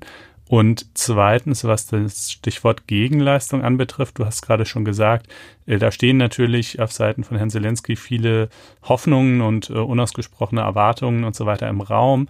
Aber das ist halt in dem Gespräch nicht so richtig explizit geworden. Also es war nicht so, dass Trump klar gesagt hätte, pass auf, mach das jetzt, dann kriegst du das Geld und sonst nicht. Punkt, sondern das war eben schon so etwas clandestiner und gerade diese Militärhilfen zum Beispiel, diese 400 Millionen, die da eingefroren waren, äh, das hatte man natürlich gemerkt, dass die nicht gekommen waren in der Ukraine, aber äh, ich habe jetzt auch gelesen, dass offenbar, so heißt es zumindest von einigen ukrainischen Funktionären, in denen nicht so richtig klar war, warum das Geld eigentlich nicht kommt. Also vielleicht war denen auch nicht so wirklich bewusst, äh, dass das jetzt die Situation sein soll. Meinst du, dass Trump zu subtil war? Das kann man sich fast nicht wäre, vorstellen. Äh, das wäre allerdings wirklich ungewöhnlich, ja. Naja, also jedenfalls, das sind halt so einige der Probleme. Es gibt noch ein paar weitere, äh, die sich jetzt stellen bei der Bewertung dieses ähm, Telefonats. Und gut, politisch kann man das natürlich sowieso alles bewerten, wie man möchte. Und das geschieht natürlich auch. Äh, aber es soll ja nicht bloß bei einer politischen Kritik bleiben in diesem Fall, sondern das soll ja tatsächlich zur Grundlage eines Impeachments Impeachment gemacht werden. Genau. Da kommen wir jetzt gleich zu diesem Verfahren und schildern mal, wie das funktioniert. Eine wichtige Sache sollten wir vielleicht hier noch erwähnen, ohne das wirklich zu detailreich aufzudröseln aufdröseln. Das Ganze ist ja öffentlich geworden durch einen Whistleblower, also durch jemanden, der ähm, Dinge zusammengetragen hat, ein ehemaliger äh, CIA-Analyst, so heißt es jedenfalls, der auch im Weißen Haus gearbeitet hat, der da ein Dossier zusammengetragen hat, vom Hörensagen, der mit etlichen Leuten da gesprochen haben, die ihm das bestätigt haben, was da gelaufen ist und vor allen Dingen ein Cover-up, also so eine Vertuschungsaktion vom Weißen Haus noch geschildert haben. Also nachdem dieses halbstündige Telefonat vorüber war, schrillten wohl bei einigen Mitarbeitern die Alarmglocken und deswegen hatte man dann flugs versucht, quasi die Spuren zu vertuschen, die Informationen so zu, also ich meine, es ist ja auch interessant, dass sie das, ähm, das nicht alles verbrannt haben, ja, wie in guten alten Zeiten oder zerstört haben, sondern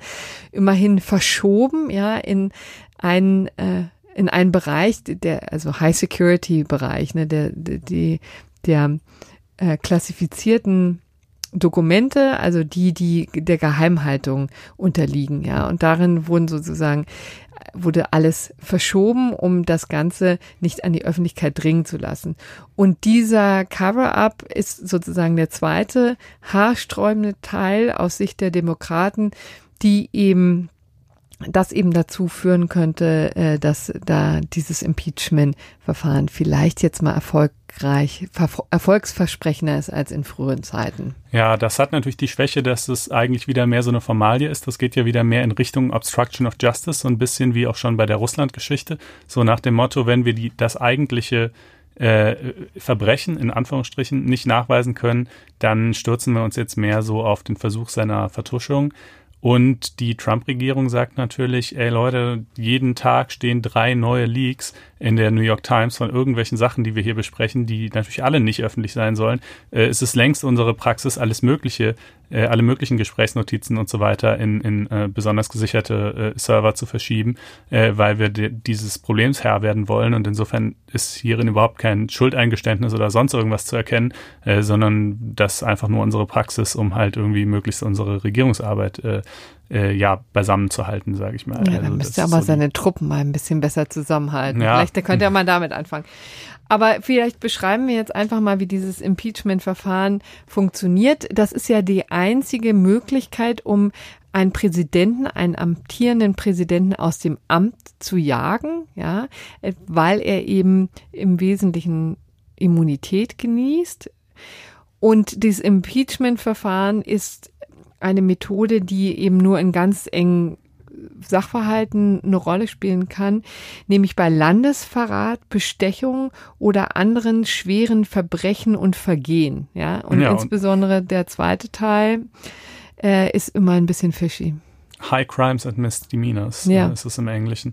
Ja, das ist, dieses Impeachment-Verfahren ist sehr komisch, weil es irgendwie einerseits seinem Wortlaut nach einen, ein strafbares Verhalten voraussetzt aber offenbar irgendwie ja auch schon ein dann doch wieder geringfügiges ausreichen könnte. Misdemeanor ja, wäre ja nicht so schwer. Genau. Aber vor allem ist es natürlich ein Verfahren, was von dem Vorhandensein oder Fehlen eines politischen Willens abhängt. Ne? Ja, ja, und äh, das ist sozusagen die Krücke in diesem ganzen Verfahren. Ist, das muss man so sagen, denn es ist ein zweistufiger Pro Prozess. Der erste Schritt findet im Repräsentantenhaus zusammen der erste Schritt findet im Repräsentantenhaus statt, um das vielleicht nochmal in Erinnerung zu rufen. Auch die Amerikaner haben ja so ein Zweikammersystem, das hat sich ja weitgehend durchgesetzt. Bei denen ist es eben einerseits das Repräsentantenhaus, das von den Demokraten dominiert wird im Moment nach der letzten Kongresswahl. Und äh, die zweite Kammer ist eben der Senat. Ähm, da haben eben die Republikaner immer noch die Oberhand. Also beginnen also das Impeachment-Verfahren beginnt immer im Repräsentantenhaus. Da werden sozusagen die Ausschüsse sind damit betraut, Informationen zu suchen und äh, Anklagepunkte zu zu untersuchen. Ja, ja, Beweise zu sammeln. Ja das ma machen sie, das machen sie übrigens auch schon in vielfältiger Hinsicht, seitdem sie die Mehrheit wieder äh, bekommen haben im äh, Repräsentantenhaus. Da werden sind schon un unterschiedliche Ausschüsse damit beschäftigt, sich die Arbeit von Donald Trump und die persönlichen äh, Verstrickungen zum Beispiel, was jetzt auch seine Steuersachen angeht, äh, mal sich genauer anzugucken. Also das ist insofern noch nichts Besonderes, aber hier der das Besondere ist eben auch hier, dass Nancy Pelosi, also die Sprecherin des Repräsentantenhauses der Demokraten, deutlich gemacht wird. Also das wird jetzt in ein Impeachment-Verfahren münden. Genau, ja. also den wirklichen Antrag auf Amtsenthebung haben sie noch nicht gestellt, aber sie haben jetzt quasi gesagt, unsere zum Teil ohnehin schon laufenden, im Übrigen jetzt auch verschärften äh, Ermittlungen, äh, die stellen wir jetzt unter die Überschrift Vorbereitung eines Amtsenthebungsverfahrens und wir wollen dann auch im Repräsentantenhaus hier diesen Antrag stellen und wenn sie das tun, dann läuft das Impeachment-Verfahren offiziell. Falls sie das tun, wenn sie das tun, wie auch immer, mutmaßlich tun sie es, sieht zumindest gerade danach aus. Aber das äh, ist natürlich erst der Anfang und nicht das Ende des Impeachment-Verfahrens. Nee, genau. Also die müssen da ziemlich rackern, ja, um da eine ordentliche Anklage ähm, hinzubekommen. Anklage ist eben in der Tat auch ein sehr ähm, besonderer Begriff hier in diesem Zusammenhang eben keine strafrechtliche Anklage, sondern wie gesagt, es ist ein vor allen Dingen politisches Verfahren, sagen wir mit strafrechtlichen Einschlägen. Ja. Und äh, das ganze, der ganze Prozess, wie man ihn dann vielleicht von einem Strafverfahren kennt, findet dann im Senat statt, also in der zweiten Kammer. Und da geht es in der Tat hoch her. Da leitet dann der äh, oberste Richter des Supreme Courts dann den, ähm, den hat den Vorsitz. Ähm, die Senatoren wären quasi die Jury, ja, also die Geschworenen, die dann entscheiden müssen, hopp oder top. Und dann muss man sich das tatsächlich vorstellen, wie auch in einem ähm, ja, ordentlichen Hauptsacheverfahren werden Zeugen gehört, werden Beweise begutachtet, äh, besprochen, analysiert. Und das ist wahrscheinlich auch ein ziemlich umfangreicher Prozess. Davon kann man ausgehen. Ähm, also und am Ende dieses langen Prozesses entscheidet dann das der Senat darüber, ob tatsächlich ähm, die Anklage durchgeht oder nicht. Also sprich, der Präsident seines Amtes enthoben genau. wird. Und das würde aber nur dann, wenn zwei Drittel der Senatsmitglieder dafür stimmen. Und wir haben gerade gesagt, die, Prä die äh, Demokraten haben noch nicht mal äh, mehr als 50 Prozent, geschweige denn, dass sie mehr als 66 Prozent äh, hätten. Sprich, es müssten eine ganze Menge Republikaner sich auch für die Amtsenthebung aussprechen, damit die nötige Mehrheit zustande käme.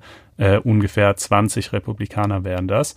Und das gilt als mehr oder weniger zum derzeitigen Zeitpunkt praktisch ausgeschlossen, muss man sagen. Ähm, denn es geht halt nicht darum, ob man Donald Trump gut oder blöd findet, schon äh, darum schon mal am allerwenigsten. Es geht auch nicht darum, ob dieses Verhalten irgendwie mh, sicherlich anrüchig oder schwierig oder sonst was war, sondern man bräuchte schon wirklich die Smoking Gun, man bräuchte schon ein Fehlverhalten, was so eklatant ist, dass wirklich selbst der hardlinigste republikanische Fox News Kommentator das einfach nicht mehr rechtfertigen kann. Ja, aber die gibt's eigentlich nicht mehr. Das muss man ehrlicherweise sagen. Also die Zeiten, wo es, wo, ich weiß nicht, ob es die jemals gegeben hat, wo etwas tatsächlich so neutral und nur im im Lichte des Landesinteresse gesehen wird, die gibt's halt einfach. Ja, naja, aber ich zum glaube, Beispiel dieses, also weißt du, wenn er jetzt wirklich auf dem Times Square jemand erschießen ja, würde. Das, ja, da wollte Beispiel. ich auch gerade hinzukommen. ja. Da meinst du, da könnte man sich ja. darauf einigen. Ich bin mir nicht sicher. Doch. Das wäre dann ganz schnell Notwehr. Also es ist natürlich, es ist natürlich, äh, klar. Und die, eine die, üble Verleumdungskampagne der Demokraten. Also Weißt du? Formell kreist dieses Impeachment-Verfahren dann eben natürlich um den Vorwurf, also um diese, diese Einflussnahme auf äh, Zelensky, beziehungsweise, das muss man an der Stelle auch sagen, was genau ähm, der, das Spektrum des Impeachment-Verfahrens wäre, äh, müssten die Demokraten in dem Moment, wo sie es eröffnen, quasi festlegen. Sie könnten das auch enger oder weiter fassen. Auch das ist ein Streit, der äh, innerhalb der Demokratischen Partei vehement geführt wird. Ja, manche wollen es auch noch auf die Russland-Geschichte mit ausdehnen, andere sagen, nein, das führt nur dazu, dass das alles zerfasert und äh, irgendwie sich noch viel endloser hinzieht und es wird nichts. Wir fassen es lieber möglichst eng. Hier haben wir noch sozusagen unseren besten Fall mit dieser Zelensky-Geschichte jetzt. Ähm, also das ist halt mal das eine gut und formell geht es also darum, aber in der Sache geht es natürlich eben weitgehend für die Senatoren um die Frage, wie beliebt ist Trump bei der amerikanischen Basis? Was bedeutet das für uns, wenn unsere nächste ja, Wiederwahl ansteht? Wenn wir jetzt hier für die Amtsenthebung von Trump stimmen, werden wir dann mega von unseren Wählern abgestraft oder nicht? Und diese, und da sieht es halt momentan, da Trump bei der republikanischen Basis insbesondere sehr beliebt ist, äh, nicht danach aus, dass die Republikaner umkippen würden. Und deshalb sage ich halt, die würden nur umkippen, wenn es wirklich einfach, ja, eben so Qualität einfach auf dem Times Square jemand erschossen ja, hätte. Also ich äh, glaube wirklich, das Impeachment-Verfahren ist tot. Also es ist vielleicht sogar eine Totgeburt gewesen. Vielleicht hat es niemals auch eine irgendeine Wirkung entfalten können. Wobei man sagen muss, es gab ja einen Präzedenzfall, Richard Nixon, wir erinnern uns mhm. an Watergate, da hat dieses Impeachment-Verfahren immerhin noch so viel Drohkulisse entfaltet, dass der Mann äh, zurückgetreten ist, bevor das Schlimmste sozusagen über ihn, ihn hineinbrechen konnte. Aber seitdem, man hat schon bei Clinton gesehen, seitdem eigentlich die Seiten so verhärtet sind, hat dieses Instrument völlig an Wirkung verloren, glaube ich. Ja. Das ist einfach nur eine Beschäftigungsmaßnahme für alle Beteiligten. Und den einzigen Nutzen, den ich darin ehrlich gesagt sehe, ist, dass wir zum ersten Mal die, Konse die äh, Konstellation haben, dass sich ein Präsident, der sich womöglich bald in einem Impeachment-Verfahren wiederfindet, sich einer Wahl stellen muss. Ne? Und hm. das ist eben die Frage, wie weit sich das auswirkt auf die Beliebtheit von Donald Trump und ob nicht dann vielleicht doch einige Republikaner oder die, die nur aus Mangel an Alternativen Trump gewählt haben vor vier Jahren, sich das nochmal anders überlegen, ja. Aber ansonsten, es hat wirklich als Verfahren selbst, finde ich, hat es jede Art von Wirkung ja, verloren. Wie, also wie gesagt, mit Ausnahme vielleicht eines wirklich ganz ausgesprochen eklatanten äh, äh, äh, Vergehens oder Verbrechens geradezu. Aber da diese Qualität erreicht es hier halt auch nicht. Hier sind zu viele Punkte, wir haben sie ja gerade genannt, die mit denen man so dieses Muddying of the Waters, würde man auf Englisch sagen, so die Verunklarung des Sachverhalts betreiben kann, mit denen man dann eben doch wieder relativierend sagen kann, aber Joe Biden hat doch damals auch und das ist doch nicht anders als das, was ihr hier gemacht habt und so weiter. Und ist, ob diese Argumente jetzt in allerletzter Konsequenz stichhaltig sind oder nicht, das ist nicht so wichtig. Wichtig ist nur, dass es genug davon gibt, um äh, sagen wir mal, eine gewisse Verteidigung aufmachen zu können und um den Senatoren durchaus die Möglichkeit zu eröffnen, äh, dieser Verteidigung dann eben zu folgen und äh, gegen die Amtserhebung zu stimmen. Äh, übrigens kann äh, das vielleicht noch als letztes, äh, der Senat auch einfach, wenn die, wenn die Demokraten dieses Verfahren eröffnen, äh, sich weigern, das zu betreiben, habe ich zumindest gestern so in einem amerikanischen ja, Medium gelesen. Wobei ähm, wobei letztlich schon klar gemacht wurde, dass das nicht passieren wird. Ah, okay. Also derjenige, wer, wer ist das nochmal? Ich habe es gerade nicht mehr präsent den Namen, aber also Sie können quasi sagen. Ja, also der Sprecher des Senats an, hat so. ziemlich deutlich gesagt, ah. Sie würden es natürlich Okay, Sie würden es also ja. schon betreiben, aber äh, aber das Ergebnis Mitch kann man sich ausrechnen. Entschuldigung, der ist es ah, Mitch okay. McConnell. Der war es gut, ja. Ähm, naja, okay, also das. Äh, Vielleicht, aber noch ein letztes, ja. also ich halte dieses Instrument natürlich für komplett ähm, unsinnig und wirkungslos, aber nichtsdestotrotz finde ich übrigens, dass die Demokraten das tatsächlich jetzt mal nutzen mussten mhm. in dieser Konstellation, ne? Weil so geht's natürlich auch nicht, dass man hier wie wild auf die Mitbewerber sozusagen schießt und nur versucht jetzt irgendwelche Kontrahenten aus dem Präsidentschaftswahlkampf rauszuschießen, da finde ich schon, kann ich schon nachvollziehen, dass die Demokraten sich das nicht gefallen lassen wollen. Aber erfolgsversprechend ist es nur im Hinblick auf die Wahlen und nicht etwa, mhm. weil man denken könnte, dass dieses Verfahren jetzt endlich mal Blüten treibt. Ja, das ist natürlich so ein Argument. So, wir müssen es einfach betreiben, weil es sonst völlig sinnentleert wird, wenn wir es selbst in dieser Situation nicht einleiten. Ähm, aber naja, gut. Also man wird sehen, was daraus ähm, dann folgt. Ja, also jetzt hier unser, das war unser länglicher Beitrag jetzt mal zum Impeachment-Verfahren, oder? Einmal. Ja, genau. Ja, das ist ja auch ein komplexer Sachverhalt. Ähm, Gut. Äh, dann haben wir jetzt noch das gerechte Urteil zu guter Letzt. Das kommt vom Bundesverfassungsgericht und äh, hat auch äh, durchaus einiges äh, demokratisches Gewicht, könnte man sagen. Es geht um einen äh, Fall, der schon ein bisschen länger zurückliegt. Es ist ein köstlicher Sachverhalt. Ja, tatsächlich. Ähm, äh, Udo Vogt, der von 1996 bis 2011 Vorsitzender der NPD war, der bzw. dessen Frau hatten für Dezember 2009 vier Nächte in einem Hotel am Scharmützelsee. Ja, am schönen Scharmützelsee. Äh, gebucht, äh, wo sie wohl auch früher schon waren und jetzt halt wieder hin wollten. Und äh, das Hotel hat dann aber zunächst diese Buchung angenommen, äh, dem Vogt dann aber mitgeteilt, ähm, dass er leider nicht kommen könnte, äh, denn er sei ja eben Vorsitzender der NPD, hatte sich auch gerade kurz zuvor wieder mal mit irgendwelchen ausländerfeindlichen Äußerungen hervorgetan und ähm, sie äh, würden die Gefahr sehen, dass quasi ihre übrigen Gäste, das war so ein, so ein Entspannungs-, Wellness-, kurartiges Hotel, äh, sich quasi gestört fühlen würden durch seine Anwesenheit. Ja, und würden ja auch, gestört fühlen. da würden ihnen ja auch wirtschaftliche äh, Einbußen drohen und äh, täte ihnen sehr leid. Hier sei eine Liste anderer Hotels in dem Ort, aber bei ihnen bitte nicht. Ähm, dagegen hat er dann geklagt. Und 2012 hat der äh, BGH entschieden, hat gesagt, also ähm, diesen einen Urlaub, den er da schon gebucht hatte, den hätten sie ihm auch noch zugestehen müssen. Ähm, aber für die Zukunft sind sie in der Tat nicht verpflichtet, äh, ihn irgendwie noch als Gast zu empfangen. Und äh, zwar ähm, sagt der, sagte der BGH damals, naja, das allgemeine Gleichbehandlungsgesetz, an das man hier ja denken könnte, das schützt politische Überzeugung gerade nicht. Also da sind verschiedene Merkmale genannt, wegen derer man auch, auch Private untereinander nicht diskriminieren dürfen. Alter, Geschlecht zum Beispiel. Genau, ne? aber eben nicht politische Überzeugung. So, und dann gibt's aber natürlich unabhängig vom allgemeinen Gleichbehandlungsgesetz noch den Artikel 3 Grundgesetz. Ähm, zum einen Artikel 3 Absatz 1, so dieser ganz allgemeine Gleichbehandlungsgrundsatz ähm, und dann Artikel 3 Absatz 3, der seinerseits auch wiederum eine Reihe von Merkmalen aufführt, wegen derer nicht diskriminiert werden darf. Und da ist auch die politische Anschauung genannt, anders als im allgemeinen Gleichbehandlungsgesetz. Aber natürlich gilt der Artikel 3 erstmal primär nur im Verhältnis Bürger gegen Staat, indirekt dann doch auch wieder zwischen Privaten. Ähm, und da kommen wir dann jetzt vielleicht, an der Stelle kann man dann ganz hübsch überleiten zu der Entscheidung des Bundesverfassungsgerichts äh, vom heutigen Tage.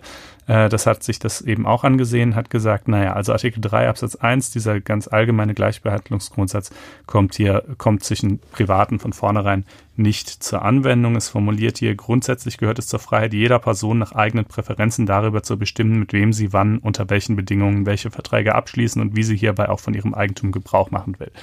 Ähm, also generell kann ich durchaus beim Einlass in mein Hotel irgendwie auch diskriminierend vorgehen, ja. Aber dann sagt das Bundesverfassungsgericht, na ja, äh, bei den spezifischen Merkmalen, die in Artikel 3 Absatz 3 genannt sind, und das sind ehrlich gesagt in der Praxis so ziemlich mehr oder weniger alle, wegen denen äh, irgendwie plausiblerweise Diskriminierungen stattfinden würden, da müssen wir schon ein bisschen genauer hinschauen. Ähm, da kann unter Umständen auch was anderes gelten. In diesem Fall aber nicht. Also sprich, da muss dann abgewogen werden. Auf der einen Seite eben der Schutz des Artikels 3 Absatz 3, der, der im Wege der mittelbaren Drittwirkung ausstrahlt in das Zivilrecht und andererseits aber natürlich auch, dass die, die Vertragsfreiheit des Hotels, die Privatautonomie etc. Und hier sagt es halt, naja, also erstens ist der Vogt dadurch nur in seiner Freizeitgestaltung betroffen. Ähm, zweitens gibt es noch viele, viele andere Hotels auf dieser Welt.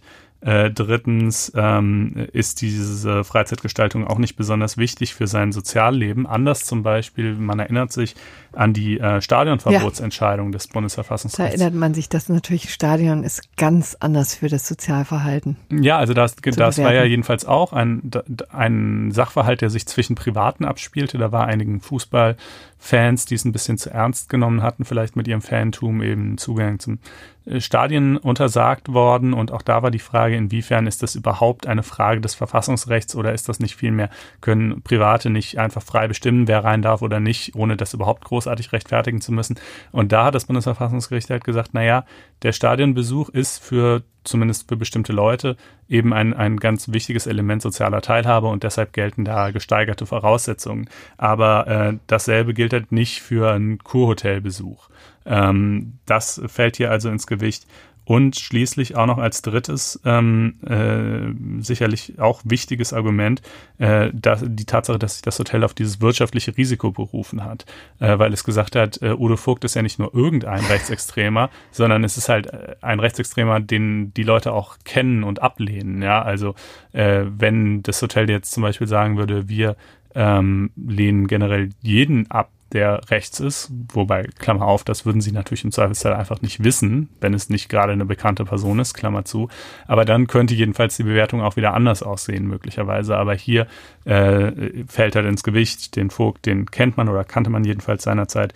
Und ähm, deshalb äh, hat das Hotel auch noch dieses Argument auf seiner Seite gehabt. Und da äh, sagt das Bundesverfassungsgericht, das überwiegt dann. Also will sagen, man kann daraus jetzt nicht unbedingt die Schlussfolgerung ableiten, dass jedes Hotel, jede Bar, jedes Restaurant ähm, frei wäre, jeden Gast aufgrund seiner politischen Überzeugung immer abzulehnen, ähm, sondern man muss halt schon hinschauen, wie wichtig ist das für die soziale Teilhabe, welche Nachteile drohen dem Hotel, Restaurant etc., äh, wenn es äh, wenn es denjenigen einlassen würde etc. Ja, und das finden wir natürlich alles zutiefst gerecht. Ja, ich finde das, also ich meine, ich finde das halt irgendwie nicht ich, ich finde es nicht gut im Allgemeinen, wenn Unternehmen das machen. Ich, mir ist das einfach irgendwie unsympathisch, dieses Aussperren anderer aufgrund ihrer politischen Überzeugungen. Aber andererseits finde ich es schon gut, dass sie es dürfen. Hm. Ja, also weil irgendwie, das muss ja nun eben doch irgendwie äh, auch jedem freistehen zu sagen, das ist hier mein Laden und äh, ich kann ja wohl noch selbst entscheiden, ähm, wer rein darf und wer nicht. Und wie gesagt, dieses Recht ist ja ohnehin schon in vielfacher Hinsicht eingeschränkt, aber äh, in diesem Punkt ähm, bleibt es dann doch noch weitgehend zumindest bestehen. Also ein Appell an die Freiheit. Genau. Am Ende. Ja. Das ist ja schön, Konstantin. Dann gehen wir doch äh, mit dieser besinnlichen Note in die Rest der Woche. Ja, ich verweise übrigens an dieser Stelle mal auf ein wunderbares Interview, das unser beider Kollege Philipp Eppelsheim geführt hat mit ähm, einem Richter, der lange Zeit als äh, so ein bisschen äh, unter diesem etwas äh, albernen äh, Schlagwort Deutschlands härtester Richter bekannt war, so ein Jugendrichter, ähm, der eigentlich gar nicht so durch harte, aber eher durch schnelle und ähm, einfallsreiche Strafen in Erscheinung getreten war und der äh, sich in diesem Interview aber ganz vehement für die Legalisierung von Cannabis ausspricht. Das ist ja auch mal ein schönes rechtliches Thema, äh, das wir jetzt hier in der Sendung nicht behandelt haben. Es ist eben immer nicht genug Zeit für alles, aber dass ihr lesen könnt. Und zwar auf FAZ Einspruch, unserem Online-Magazin. Genau. Das für relativ kleines Geld zu abonnieren ist und womit man dann auch uns und, und diesen Podcast unterstützt und ein langes weiteres Leben beschert. beschert. Ja. Äh, ihr könnt euch gerne ein Abo klicken, indem ihr auf faz.net Einspruch testen geht und das Ganze dann auch erstmal vier Wochen lang kostenfrei ausprobiert. In diesem Sinne, hat uns gefreut, macht's gut und bis nächste Woche. Tschüss. Ciao.